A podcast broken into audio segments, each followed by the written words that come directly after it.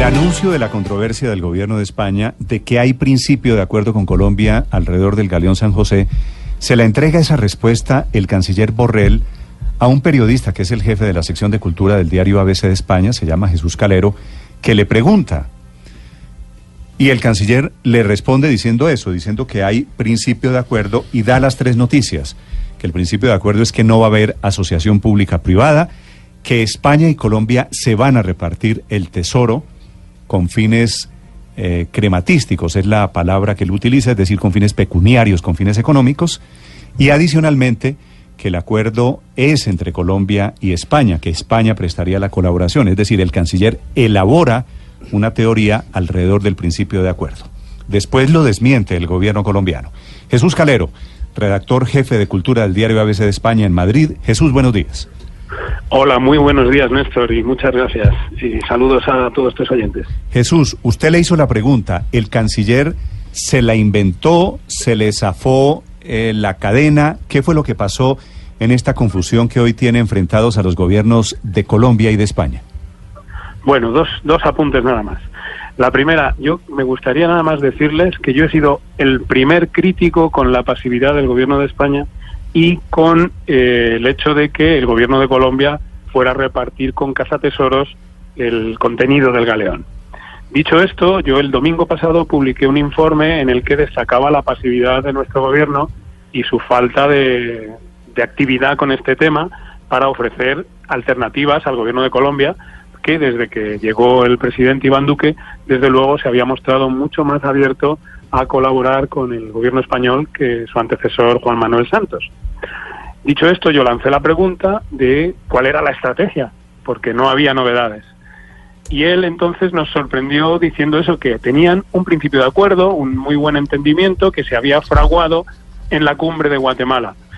Sí me gustaría precisar una cosa de las que ha dicho. Él no dice que va a haber un reparto crematístico, sino que dice una cosa que es una expresión torpe, que es que va a haber un reparto amigable de lo que se encuentre, pero no crematístico, sino histórico o cultural. Eso es lo que dice. Sí, sí, sí, un reparto, no con fines crematísticos, de acuerdo. Eso es, o sea, no, no crematístico, no, no en el mismo sentido que se iba a hacer con la APP con la, con la empresa Max, que es la que tenía contratada Juan Manuel Santos o en licitación. Sí. Ese es el asunto. Sí. Ahora, como están las cosas, Jesús, ya escuchó usted la rectificación, el desmentido del gobierno colombiano. Quería preguntarle si usted que le hizo la pregunta, a ustedes a quien le responde esa, esa frase, ¿usted cree que el canciller cometió un error o una imprudencia? Pues mire, yo creo que una mezcla de las dos. Yo lo definiría más bien como un patinazo. Estamos acostumbrados muchos periodistas a ver los patinazos de nuestros políticos. Bueno, yo creo que lo dejó muy claro su vicepresidenta. Yo nada más salir del foro de ABC donde el canciller nos había dicho esto, contacté con la oficina de prensa de la vicepresidenta y ya empecé a intuir que esto iba a pasar tal y como fue después porque ella lo explicó muy bien. Una cosa es la buena disposición y otra es un principio de acuerdo. Yo creo que en Guatemala ambos hablaron en muy buen tono de que hay que construir una manera de acercarse al galeón que elimine el conflicto. No deja de ser al final lo mismo que pactaron el presidente Duque con nuestro presidente del gobierno, Pedro Sánchez, el 30 de agosto, cuando estuvo allí en Colombia, y se basaba sobre todo en no hablar de la propiedad, que es el conflicto, sino vamos a hablar de todo lo demás, vamos a hacer el viaje a investigar científicamente, a ver cuál es el futuro de lo que se extraiga, cómo hacemos el museo, que evidentemente tiene que estar en Colombia y seguramente en Cartagena de Indias, no puede venir el contenido al galeón a España. Cualquiera que diga eso yo creo que está faltando a la verdad. No hay nadie en España en su sano juicio que lo que quiera es que se venga acá el contenido del galeón. Eso también me gustaría dejarlo claro. Entonces, en ese sentido, los presidentes marcaron un camino, que es no hablar de la propiedad, vamos a hablar de... ¿De qué nos habla el galeón a, los colombianos y a los españoles? De una identidad compartida. Es una identidad que es mayor que nuestra identidad nacional, como colombianos o como españoles. Es una identidad que tiene que ver con un pasado en el que nosotros estábamos dentro de, de digamos, el mismo actor internacional que era la monarquía hispánica de entonces, del siglo XVIII. Entonces, la mejor manera de contar esa historia, desde acá y desde allá, tiene que ser juntándonos, juntando a nuestros científicos y nuestros medios tecnológicos, y yo creo que es muy posible que dos países democráticos, aliados, amigos, como son Colombia y España, puedan llegar a algún acuerdo que sea provechoso para los dos y que no sea un conflicto. Jesús, esta pregunta se la hago desde Madrid. Eh, usted que ha seguido el tema de cerca y desde hace ya bastante tiempo, ¿usted cree que estas declaraciones de ayer del canciller Borrell marcan un cambio con la política que había llevado el anterior gobierno y sobre todo con el ministerio de Íñigo Méndez de Vigo? Recordemos, gobierno del Partido Popular. ¿Hay un cambio sustancial en la forma de afrontar o de querer solucionar este problema? A mí me gustaría pensar que sí, pero me temo que no demasiado sustancial. Lo que sí que es verdad es que el gobierno del Partido Popular, el, de, el ministro Méndez de Vigo, estuvieron pensando mucho, con mucho temor, porque es verdad que Santos era muy hostil a la presencia de España en el proyecto y todo su discurso era un discurso, digamos, muy nacionalista y muy antiespañol o con ribetes antiespañoles. Lo que es verdad es que nada más llegar el nuevo gobierno, Borrell mandó una carta fijando la posición española al gobierno colombiano. Oiga, nosotros creemos que esto es así. Y eso es una cosa que ni siquiera había hecho España desde 2015. Había habido una conversación informal entre cancilleres, pero pero no había una, un, documento oficial. Esa carta que se emitió en mayo o en junio fue el primer, eh, la primera toma de postura española tres años después, como quien dice, que es bastante tarde para una cosa que es tan importante culturalmente para, los dos países. Lo que ocurre es que desde que se envió esta carta, en España hemos tenido una vida política que, perdónenme, es eh, de realismo mágico. Parece que nos está escribiendo el guion García Márquez. Que si nuestro presidente tiene una tesis, pero que está copiada, que si en Cataluña los independentistas eh, apoyan al gobierno, pero luego le dejan colgado en los presupuestos. En fin, me temo que el galeón pasó de la carpeta de arriba de la mesa al fondo de la última gaveta. Así que mm, por eso yo era tan crítico y publiqué el domingo pasado que ya estaba bien de pasividad. Eh, Jesús, usted después de la rectificación que hizo la vicepresidente de Colombia, ¿se ha comunicado o del Ministerio de Exteriores se han comunicado con usted para hacer algún tipo de aclaración adicional?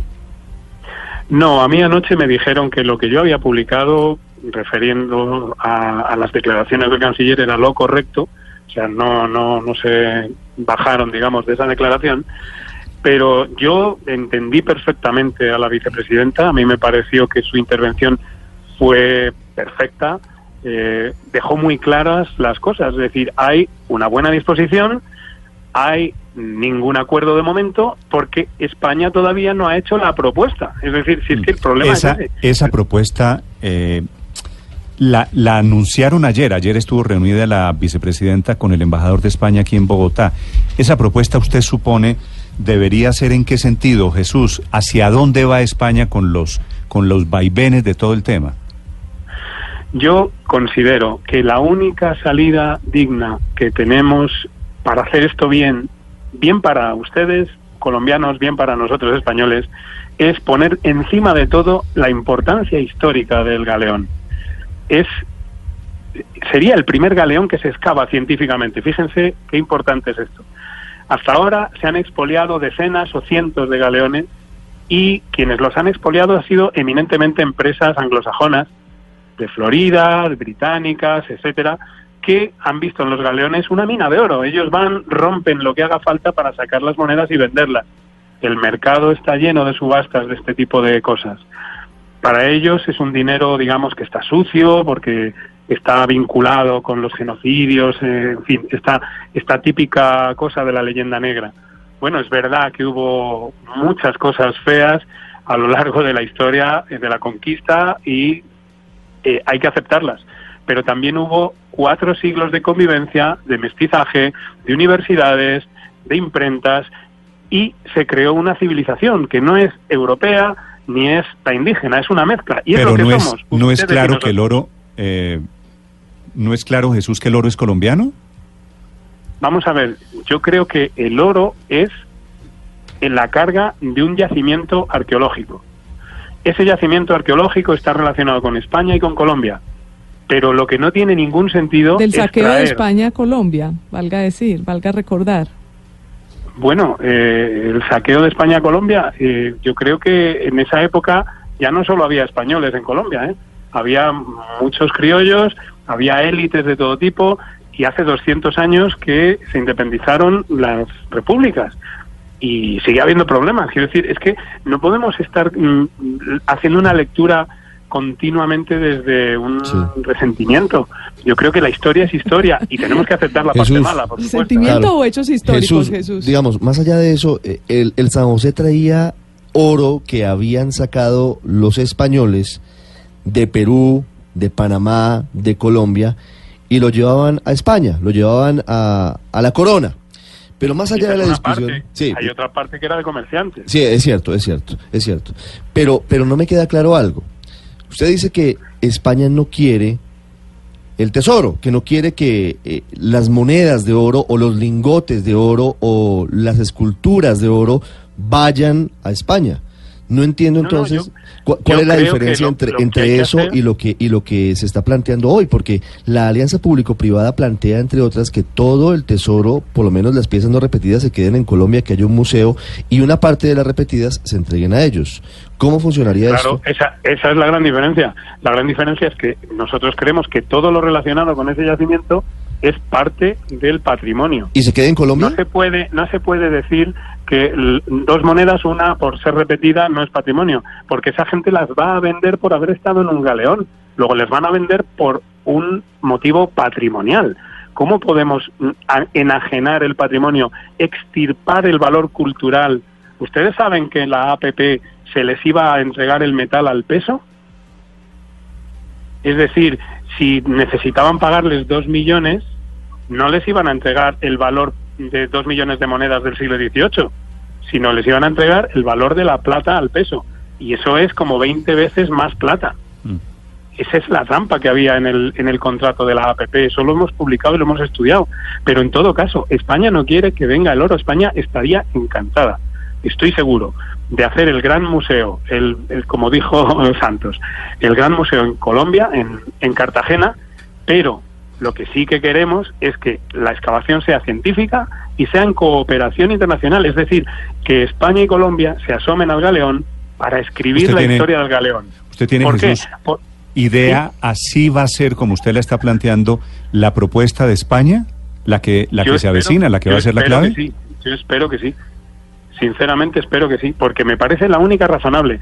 Si España quisiera traer oro de galeones, hay galeones en el Golfo de Cádiz, no hay que irse al Caribe. Es decir, si nosotros estuviéramos interesados, otra cosa es seguramente, seguramente no tan jugosos como el San José. ¿Cuánta, cuánto dinero, si eso puede tener un valor material, porque aquí ha habido una gran especulación de que podría costar cuatro mil, doce mil millones de dólares? ¿Ustedes tienen una valoración o, o cuánto cree usted que podría costar el Galeón San José hoy, Jesús? Pues mire, yo es que no creo en esas valoraciones porque siempre se las he oído decir a las empresas de tesoros. Siempre tienen un experto que te dice que ah, la, cifra talismán durante años ha sido 500 millones de dólares. Era la cifra que salía en cada vez que ellos tenían mm. un, un, proyecto en, la, en las manos. Es decir, hay 500 millones de dólares, haremos escuelas, invertiremos, limpiaremos, eh, digamos, la historia de este oro que está ensuciado por, por haber sido de la conquista. Siempre dicen eso, pero luego no hay ninguna escuela que se haya creado en toda la historia de eso, todo se ha puesto a la venta y las cifras normalmente son falsas. Lo que hay detrás es una ruina, porque todo depende, incluso si tú sacas los miles de monedas que salen de un galeón al mercado, el precio de las monedas se hunde, con lo cual estamos hablando de una especulación. Yo no creo en esas especulaciones, no creo en el lenguaje de los cazatesoros, llevo años estudiándolo y para mí me da igual los, las pertenencias, el ajuar de un marinero o de un oficial que viajaba allí, o de un indio o de un noble, tiene el mismo valor histórico que una moneda. Ustedes tienen el Museo del Oro de Bogotá, que es un ejemplo de tratamiento del patrimonio. Yo creo que el Galeón San José merecería lo mismo, porque estar en el mar no se puede vender el patrimonio. Tendría que tener el mismo tratamiento que se da a un patrimonio importante, sea de oro o sea de cuero, cuando se encuentra en la tierra. Ese es el asunto, no, no tanto el saber cuánto vale en millones, como cuánto vale para la historia de todos. Y lo que tenemos en el galeón es una ciudad mm. flotante que se hundió, que naufragó. Y esa ciudad es la historia de nuestro mestizaje, Sí. la historia de nuestras rencillas culturales, pero también de nuestros vínculos culturales, la historia de la estructura social. Vínculos de los que se acuerdan, yo entiendo que usted piensa como español, pero vínculos de los que se acuerdan cuando hablamos del Galeón San José. Claro, por supuesto. Pero, pero es que yo lo que quiero es que esto sea historia, que tengamos una relación natural. Ni ustedes ni nosotros tenemos una relación natural con estas historias porque hay interferencias. Ustedes, como es lógico, sienten que ha habido un saqueo continuo Claro, claro. y que pesa más que el resto de las cosas. Nosotros pensamos que sí, que hubo violencia, por supuesto, pero que hubo otras cosas que también compensaron. Yo creo que la única manera de dilucidar el relato histórico que ponga sobre la mesa los verdaderos vínculos que tenemos, tanto positivos como negativos, sería estudiar conjuntamente el galeón. Sería asomarnos a esa sociedad que ha quedado ahí atrapada en el fango y que tenemos no solo las joyas y las monedas, tenemos, aparte de los restos de 600 marinos que murieron en un acto de, de servicio y a los que hay que respetar, tenemos los ajuares de los marineros, las Sí. mercancías, el contrabando, es decir, el estudio que se puede hacer, incluso, por supuesto, una de las cosas más importantes, la arquitectura del galeón, Es cómo se creo- construían esas naves. Yo creo, Jesús, que usted da en el clavo. No es solo el Galeón San José. Lo que se está disputando aquí es el relato de la historia de qué Ese fue lo que pasó, de qué fue lo que pasó hace tres o cuatro siglos. Eh, Jesús, si me quedaría, me quedaría toda la mañana hablando con usted. Le agradezco estos minutos.